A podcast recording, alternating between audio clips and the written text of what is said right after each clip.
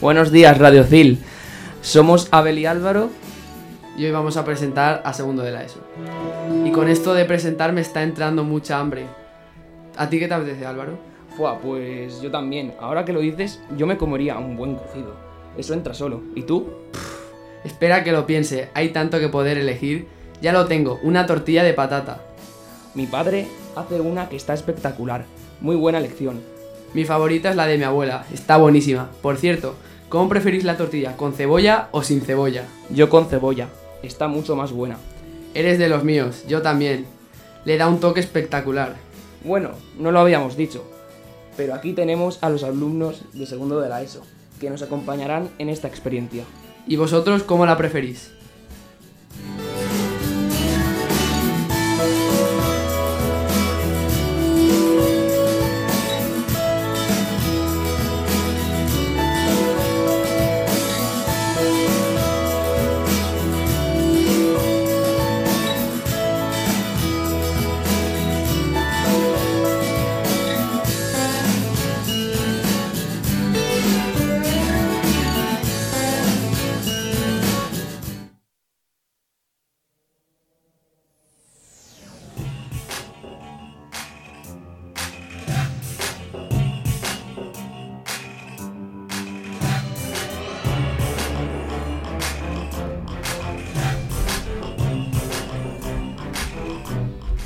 Hola, buenos días. Les presentamos la sección de cocina de la Radio CIL. Hoy hablaremos de varias comidas en distintas partes del mundo y en diferentes idiomas. Sí, estamos ansiosos. Y también responderemos a las preguntas de varios oyentes. Así que ya sabéis, preparad los móviles y estad atentos. Bueno, ¿qué os parece si empezamos esta sección hablando de las comidas más típicas provenientes de España en esta época del año?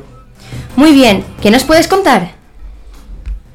Pues mira, las siete comidas más típicas de España en esta época son las alubias, cocido, lentejas, patatas a la riojana, sopas de ajo, tortilla de patata, atascaburras, callos a la madrileña, paella, fabada y las famosas pilotes.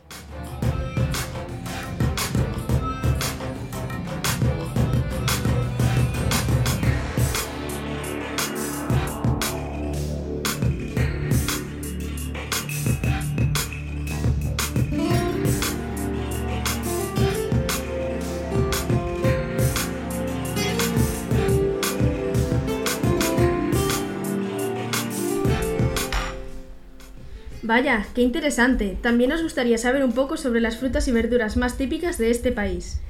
Las frutas más típicas de aquí son las siguientes. Plátano, melocotón, fresas, uvas, cerezas, pasas y pera. Por otro lado están las verduras más típicas de aquí, las cuales son alcachofas, remolacha, judías verdes, coliflor, berenjena y cardo.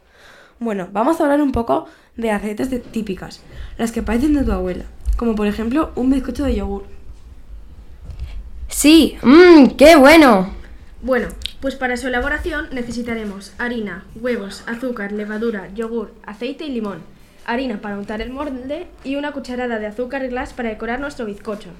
El primer paso es añadir los huevos y el azúcar y batir. En el segundo paso hay que añadir el yogur, el aceite y seguir batiendo. También hay que limpiar el limón y con un... En el segundo paso hay que añadir el yogur, el aceite y seguir batiendo. También hay que limpiar el limón y con un rallador rallar solo la cáscara. Después hay que tamizar la levadura, es decir, pasar por el colador para que coja aire, y la harina sobre la masa y mezclar bien.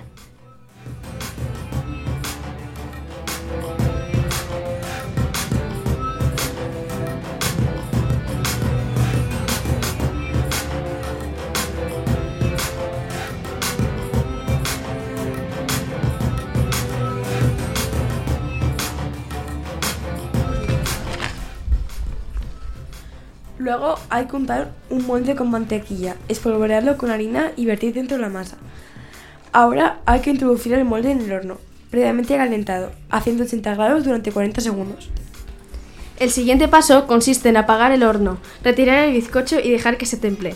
También hay que pasar un cuchillo por los bordes del molde para sacarlo fácilmente y desmoldarlo. El último paso es espolvorear el bizcocho con un poco de azúcar glass y a disfrutar. ¡Wow! Tenemos que probar esa receta. Parece deliciosa. Sí, tal y como la hacía mi tía. Sí, las tías hacen los mejores bizcochos. ¿La tortilla de patata? Ah, sí, mi abuelo la hace deliciosa. La dejaba poco hecha, me encantaba. Un día tenemos que quedar y comer una juntos. Le tenemos que poner cebolla, que está riquísima. No, con cebolla no, que está demasiado dulce. ¿Pero qué dices? Si está riquísima. ¿Qué va? Deja un gusto rarísimo en la tortilla. Bueno, ¿vosotros qué pensáis, queridos oyentes? Espero que como yo, con cebolla. Seguro que les gusta más sin. Bueno, pasamos a las curiosidades sobre la gastronomía española. Perfecto. ¿Sabes que las albóndigas españolas tienen un nombre de procedencia árabe? No me digas, ¿cuál es? Búndica. ¡Hala! ¡Qué nombre más raro! La verdad es que me ha sorprendido. Ya, es increíble que haya tantas palabras que proceden del árabe en nuestra lengua. ¿Sabías que el jamón ibérico también es llamado pata negra? Sí, pero ¿sabes por qué?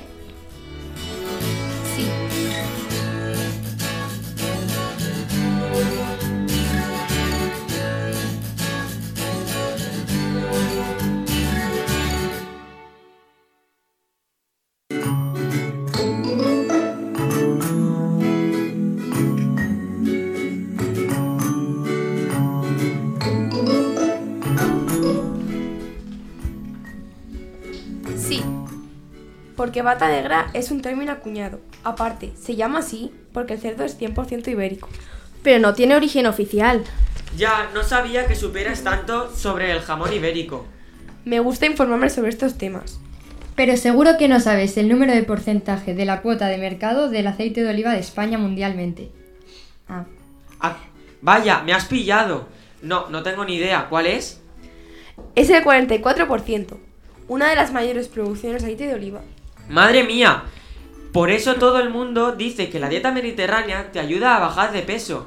Porque el aceite no engorda tanto como la mantequilla. Exactamente.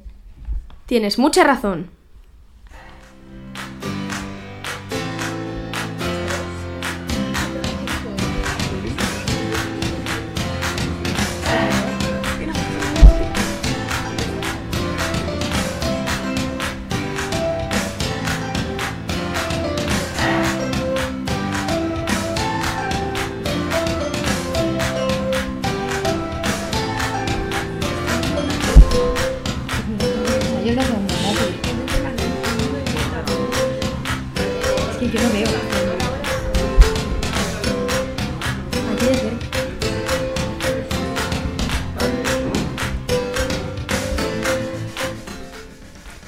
Ahora me toca a mí contarte algo curioso. ¿Sabías que la receta original del gazpacho antiguamente no llevaba tomate? ¿En serio? ¿Y qué ingredientes tenía? Sí, se componía de pan remojado en agua, aceite y vinagre, y a veces se le añadía un poco de ajo y almendras. Lo consumían principalmente los campesinos pobres. Más tarde, los burgueses ricos empezaban a consumirlo con un trocito de pan tostado. Pero a lo largo del tiempo, de América llegó el tomate y el pimiento, las cuales se añadieron al gazpacho.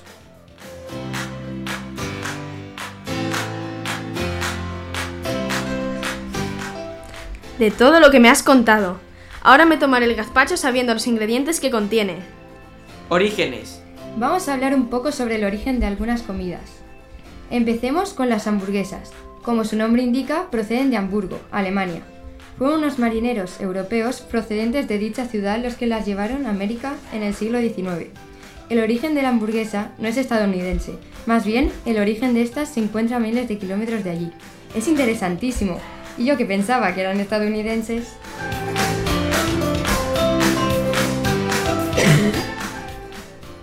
Oye, ¿sabéis algo interesante sobre la tortilla de patata? Sí, ¿sabéis? No surgió aquí, sino que surgió en Perú. Fueron los conquistadores españoles del siglo XV y XVI que hallaron ese fruto de la tierra, la patata. Ellos vieron como los habitantes indígenas comían tortillas hechas con huevo. No obstante, la combinación de ambos comienza a verse en España en el siglo XVIII.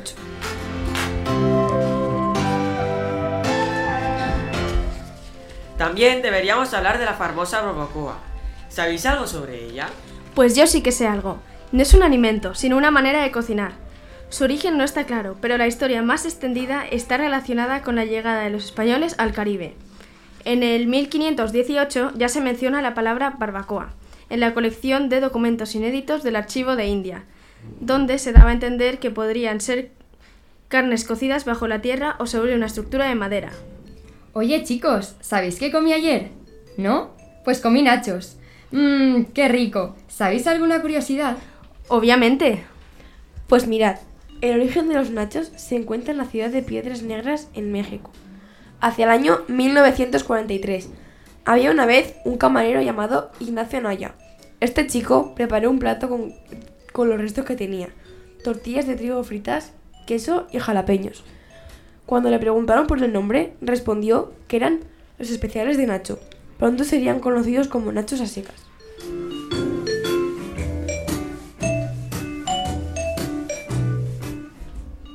Bueno, ¿qué os parece si hablamos de la España antigua? Y también podemos hablar de algunos factores que han influido en la cocina española. Sí, qué interesante. Sí, ¿cuál es el primero? El primero es los factores geográficos. La base de la historia gastronómica de España tiene relación con su situación geográfica. Por ejemplo, los, los, famosos jamones españoles se curan en las montañas, los viñedos y olivos se extienden por extensiones de tierra, y la fruta fresca y las verduras se hallan por todo el país. Bueno, ese ha sido muy interesante, pero hay más tipos, como por ejemplo los factores culturales. Al pasar a través de España o asentarse en ella diferentes culturas, todas ellas han influido en la historia de la cocina española. Irónicamente, los alimentos y platos que se consideran como típicos españoles no existirían o serían completamente distintos sin la intervención de todas esas culturas en la historia de su gastronomía. Además, está la influencia de América en la gastronomía española entre los productos que cruzaban el Atlántico y llegaron al suelo español. Los tomates, la vainilla, el chocolate, las legumbres y las patatas son todos elementos básicos de la gastronomía española actual. ¡Wow! Yo no sabía nada de esto, pero lo que sí que sé es que es algunas características de la cocina en la Edad Media. Bueno, ¿por qué no nos hablas un poco de eso? De acuerdo, hablaré un poco sobre este tema. Numerosas culturas han influido en la historia de la cocina española. Los fenicios dejaron sus salsas, los griegos le enseñaron a España a vivir las virtudes del aceite de oliva, y los romanos cartaginenses y judíos también integraron elementos de su gastronomía en la española. Sin embargo, fueron los árabes los que durante sus siglos de reinado crearon un impacto más notable en la cocina española. Introdujeron las frutas y los condimentos ligeros en la dieta ibérica, así como las combinaciones de frutas y frutos secos con carnes y pescados.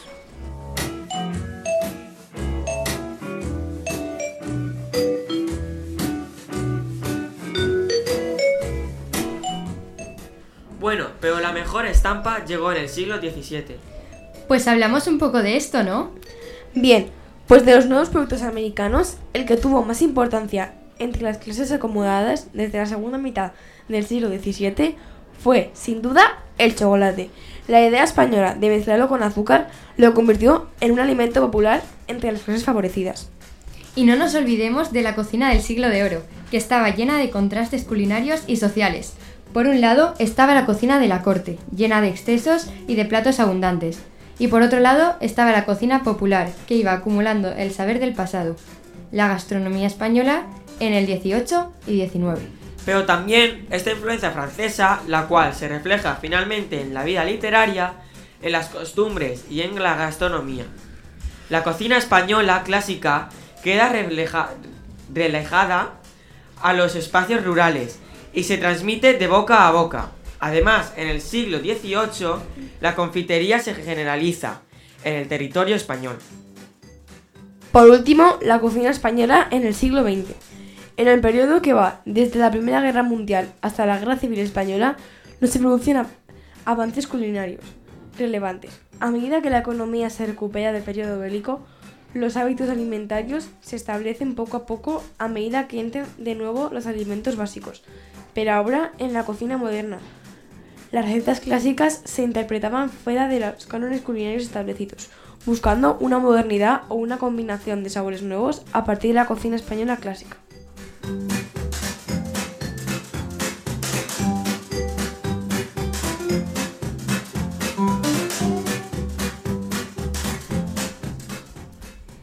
Bueno, con esto ya hemos aprendido suficiente sobre la gastronomía española. Creo que es hora de dar paso a nuestros compañeros ingleses, que hoy van a hablar de la comida inglesa, estadounidense y australiana.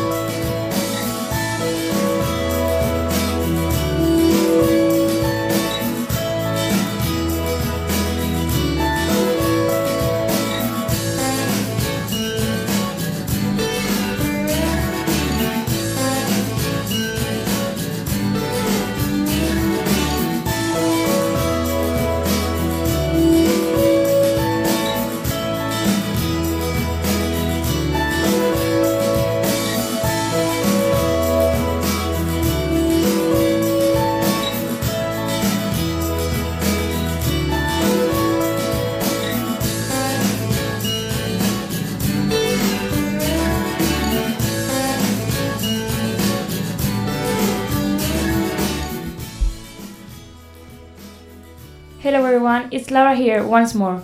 Welcome back to our humble section on Radio Seal. Today we're going to talk about classic English, Aussie, and American food. Let me introduce you to Marco, Enzo, and Pedro.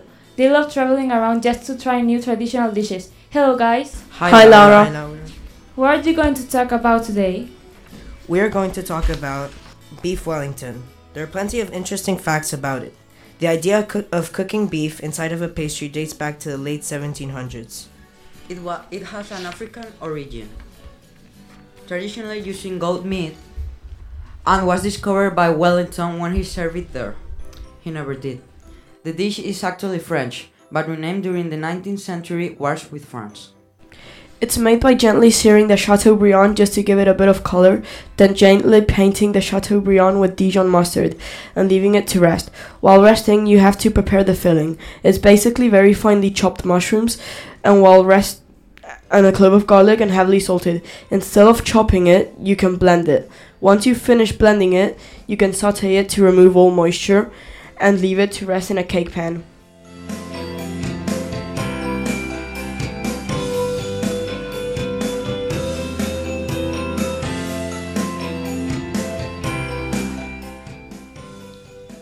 I've heard they use Spanish serrano ham in this recipe, don't they?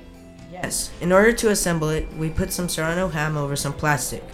Wrap over it, making a square. We add a paper about an inch from the edge, then lay the Chateaubriand in the middle. We carefully grab and fold the jam onto the beef, grab the ends of the foil, tighten the beef into a cylinder shape, and leave it in the fridge for 15 minutes to firm up. Now do the same with the foil, but we also put a layer of puff pastry and do the same. Roll it up and put it in the fridge for 5 minutes. Then brush it with egg and a pinch of salt. Then bake the Wellington for 35 minutes to 200 degrees, and then leave it to rest for 10 minutes. Then you can eat a delicious beef Wellington. Oh my god, that sounds delicious. I think I'm going to try it tonight. Let's move on to Australia. You have been there. What can you tell us? We are going to talk about traditional dishes, and we're going to start with kangaroo meat. Oh no, such cute animals. Anyway, go on. Their meat enriches the minerals needed by the human body. The taste of kangaroo meat is similar to beef. Australians love to roast when cooking kangaroo meat, usually sprinkled with pepper, salt, and lemon juice. The recipe is very easy to cook. Sprinkle half a tablespoon of spice mix over the meat on all sides, pressing firmly. The moisture of the meat will make the spices stick. Then heat a tablespoon of olive oil in a pan and cook the kangaroo fillets until sealed on each side. Reduce heat, cover and cook 3 to 4 minutes until rare in the center. Remove it to a warm plate. It will continue cooking until medium rare in the middle. And deglaze the pan with a tablespoon of water or chicken stock. An important fact to know is that when we serve kangaroo fillets, cut it diagonally over creamy mashed potatoes and spoon the pan juices over it.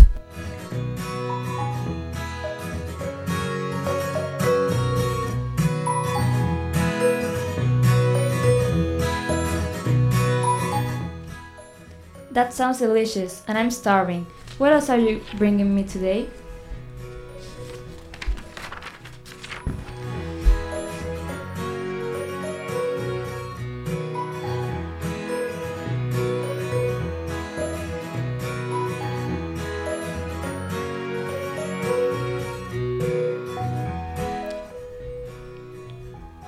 As the kid I am, I'm going to talk about kids' favorite snacks fairy bread. It's so sweet and magic. It sounds beautiful. Yes, and it's very simple. We just need bread, butter, colored sprinkles, and sugar. It's very common in child's parties. It's a delicious sugar bomb. First, we put some butter in a slice of toasted bread. We add some colored sprinkles and sugar on it and cut it in half. And there you go, fairy bread. Crocodile meat is also a traditional dish in Australia. Don't you have anything to say about it? Yes, we've tried it out, and the nutritional value of crocodile meat is much higher than that of beef or mutton, which has a good therapeutic effect on cough, asthma, and rheu- rheumatism, and can also improve the body's immunity, blood oxygen uptake ca- capacity. So it's kind of a medicine. Anyhow, cooking a crod- crocodile dish is very easy too. Clean and chop the crocodile, chop the onion, chop the tomato, crush the spices, mix the ingredients except spice and tomato. With the crocodile chopped in a large pot, pour very little water and make sure the water is not above the meat. Drain the lemons in a pot. Add salt to taste. Put it on the fire. When the meat is starting to become soft, add the spice and chopped tomato. Sprinkle the crocodile meat with palm oil to give it a special color as well as a unique flavor. Remove it from the fire once the meat and skin of the soft crocodile. Nice and yummy. We remember you can now buy these odd ingredients in the new Australia style Mercado de Rusafa. Anything else about Australia? Lamington is a traditional cake in Australia. It is a dish made from raw materials such as unsalted butter and fresh milk. But as it's really hard to cook, we won't tell you how to cook it. Don't do that. We want to know all about it. Don't worry, you can buy it at the Australian stall in Ruzafa or in La Feria de las Naciones. Okay, you'll buy me a piece of that traditional cake after the radio program. Okay, no worries. What about the USA? We think the most popular food in the USA is mac and cheese. It isn't very healthy, but it's delicious. And can you explain us how and we elaborate that recipe? Yes, of course. It consists of macaroni boiled in water and mixed with cream cheese and some salt. People usually order it in fast food places and eat it while they are on the go. Um, it's perfect when you don't have time to cook and you need something quick but also overwhelming. Sounds good. Actually, I'm still hungry. I think that conducting this program doesn't do anything good to me. Other, other popular things are the hot dogs, peanut butter and jelly sandwiches, or pepperoni pizza. In general, the food is not very healthy, but we think that most of the people love this food, more known as fast food. Can you tell us some curiosities about the USA gastronomy? Yes, of course. Did you know that Trump wants to introduce the fast food in the kids' nutrition? So it would be included in the school's dining room.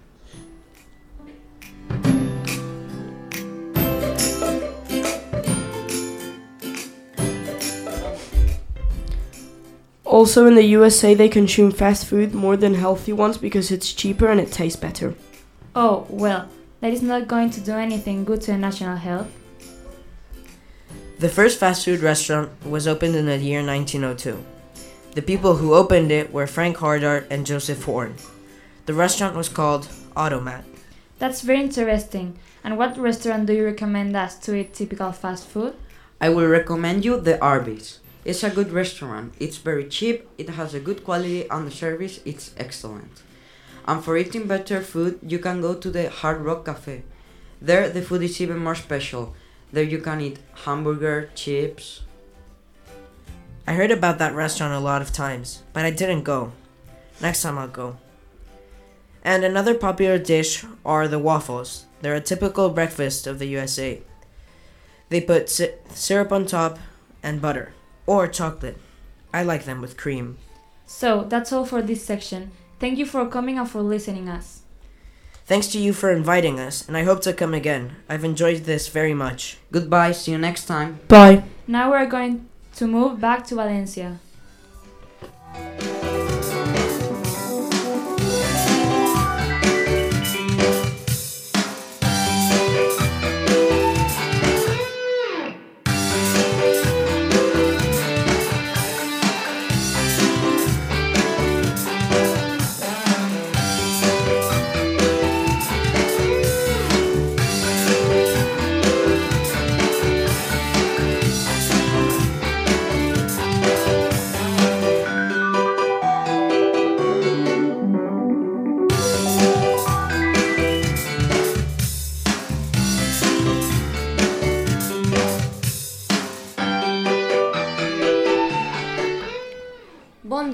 Benvinguts a la nostra secció Els nostres pobles, els nostres menjars.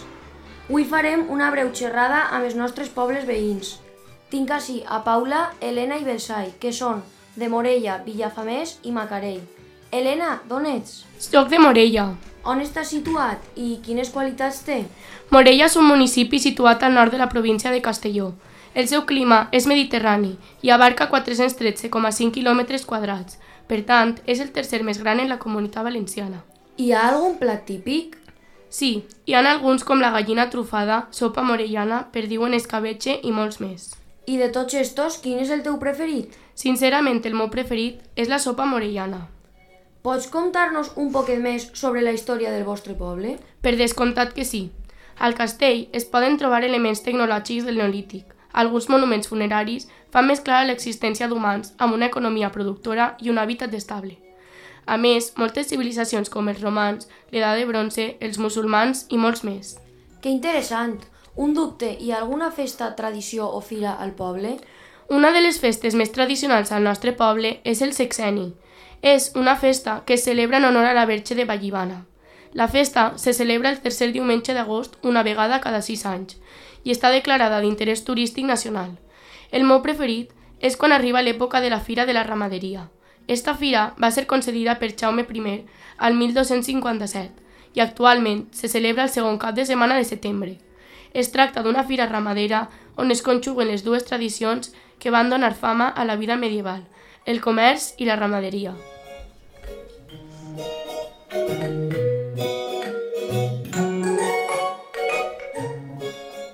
Per cert, hi ha algun monument important? Sí, l'església de Santa Maria. Esta església catòlica està catalogada com bé d'interès cultural. Des del 3 de juny de 1931 es va construir en el segle XVI i és d'estil gòtic. M'he enterat que hi ha un castell molt important al vostre poble. Em podeu contar més? El castell de Morella està construït en el més alt de la població, sobre la Mola.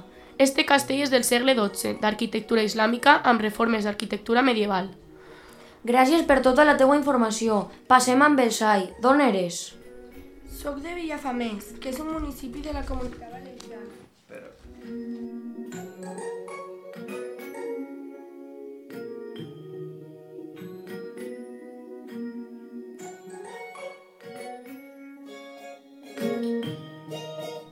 Soc de, de Villafamés, que és un municipi de la Comunitat Valenciana.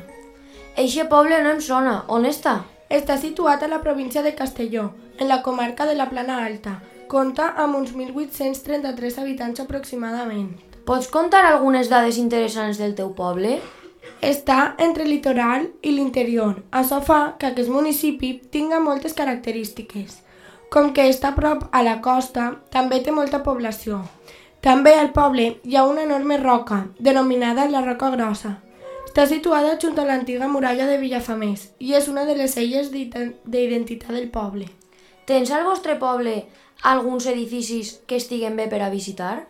Hi ha moltes. El castell, el Museu d'Art i l'Església de l'Assumpció.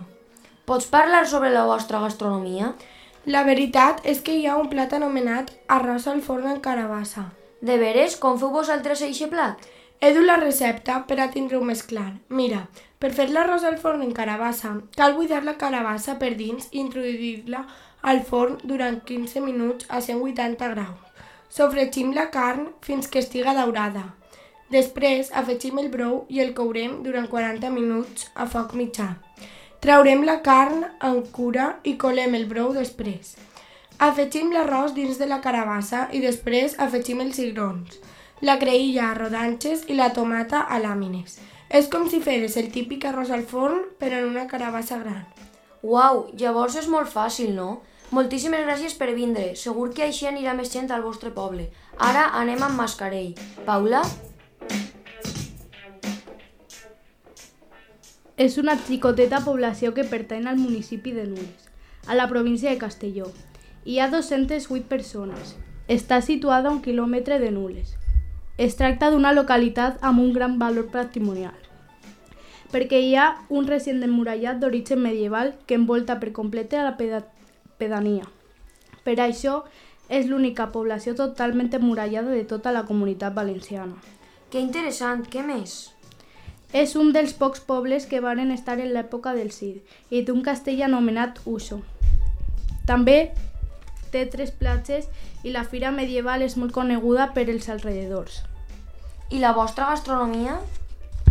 Plats típics com arròs a mànec, el salpicó d'anguiles, el puchero i l'arròs al forn. Moltes gràcies per vindre i per tota la informació.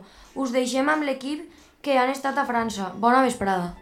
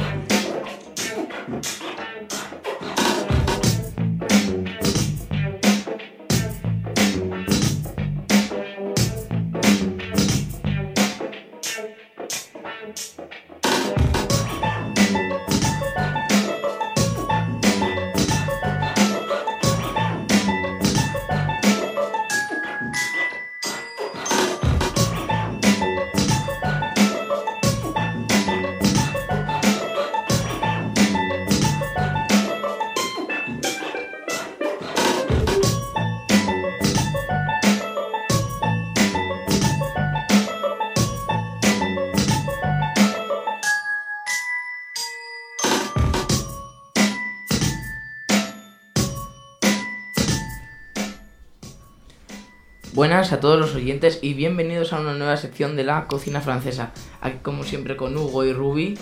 Al final del programa, si nos llamáis al número que digamos, ganaréis una raclette, que ahora explicaremos qué es. Muy buenas Darío, hoy hablaremos sobre las comidas más típicas de Francia, que os darán ganas de ir a probarlas. Uno de los muchos entrantes franceses es el foie. Mmm, y qué bueno está. Hay muchos tipos de foie para probar. Sí, sin duda el que más me gusta es el de foie gras conservado. Mucha gente piensa que el foie es igual que el paté que se consume aquí en España. Y están muy equivocados, el foie está mucho más exquisito. Un plato que para mí es patrimonio de Francia y está buenísimo es la raclette. Sí es verdad, pero más que un plato es una sartén que está en la mesa donde se come normalmente queso y embutidos.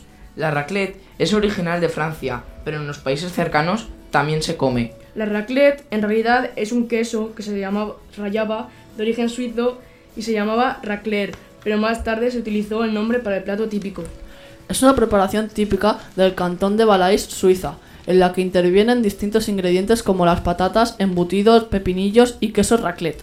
Exacto, se cocinan en un aparato eléctrico, que también se llama raclette, en el que hay una plancha en la superficie y un espacio en la parte de abajo para colocar pequeñas bandejas en las que derretir el queso.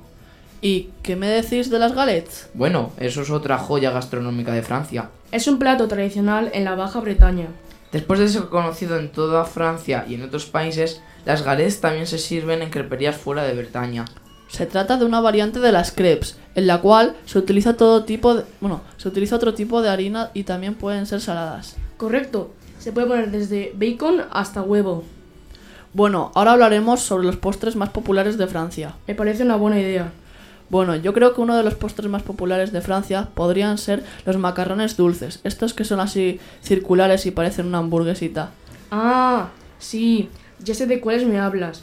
Ese postre tiene un montón de sabores y los venden por un montón de sitios. Yo me sé otro postre, los crepes. Son originarios de Bretaña del oeste de Francia. Uno de los mejores es el de nocilla y plátano. Sí, los crepes. Es uno de mis postres favoritos. Hay montones de tipos, salados, dulces con jamón, puede que incluso existan de marisco. Basta de hablar de platos típicos. Vayamos a hablar con uno de los chefs más famosos de Francia, Cali.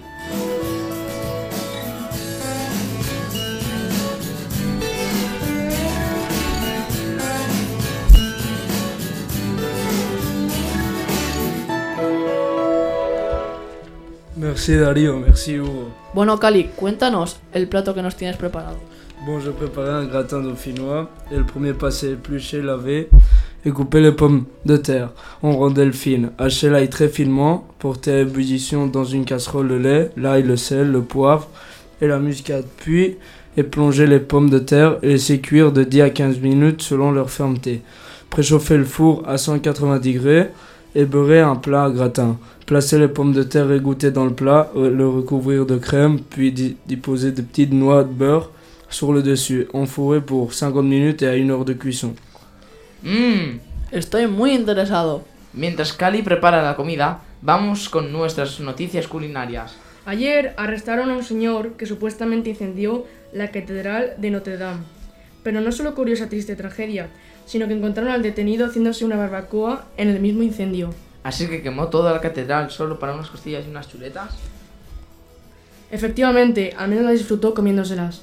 Supongo que tienes razón, pero sigue sin tener sentido. Quemar un monumento internacional solo para hacerse eso es increíble la gente como es. Bueno, ahora pasamos a la pregunta especial. Tenéis que llamar al 69 696-456-789.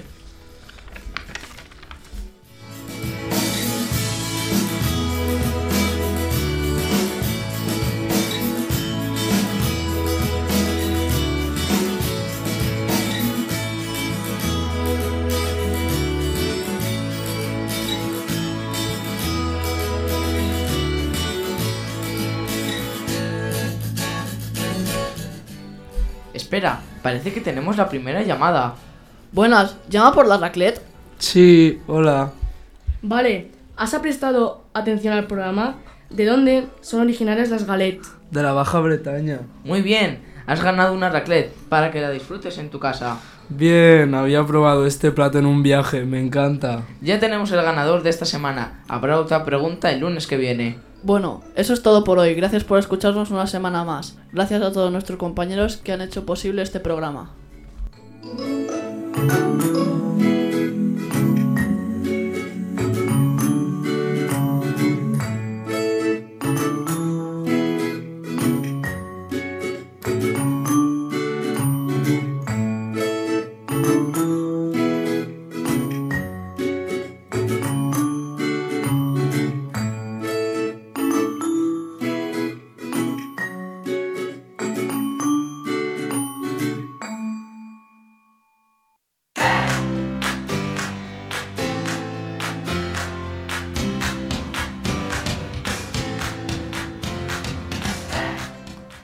Bueno, Álvaro, hoy hemos aprendido un montón de cosas. Es como verdad. que la tortilla viene de Perú, hemos aprendido algunos platos exóticos de Australia y comidas típicas de la comunidad valenciana y de Francia. Incluso hemos tenido un chef profesional. Tienes toda la razón, Abel. Te voy a plantear un acertijo. Negra y minúscula bola que la boca te atormenta, aunque muerdas una sola. Hmm, ese me suena. ¿La pimienta puede ser? Muy bien, Abel. Venga, es mi turno. Dulce como un bombón, duro como el carbón y soy pariente del polvorón. Mm, ¿El turrón? Oh, perfecto, Álvaro. Yo me pongo hasta las botas en Navidad. Bueno, compañeros, muchas gracias por venir y, y darnos tanta información y consejos. Muchas gracias por enseñarnos un poquito más sobre la cocina. Hasta luego. Oye.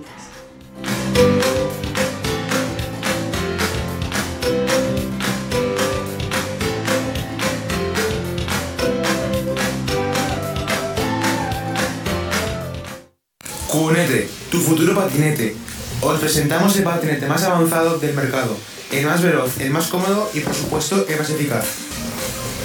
¿Alguna vez te ha apetecido ir en tu patinete pero no puedes entrarlo al trabajo o a algún sitio público porque ocupa mucho espacio? Pues aquí tenéis la solución. Cuborete. Un patinete que se encoge tanto hasta hacerse un cuadrado. Accesible para todos los bolsillos, por el increíble precio de 200 euros. Este patinete es la bomba. Esto de la tecnología ya deja de ser mentira. Wow Mask, una mascarilla que cambiará vuestra vida. Tan solo en 10 minutos tu piel quedará súper suave y limpia. La vida no es perfecta, pero tu piel sí que puede serla.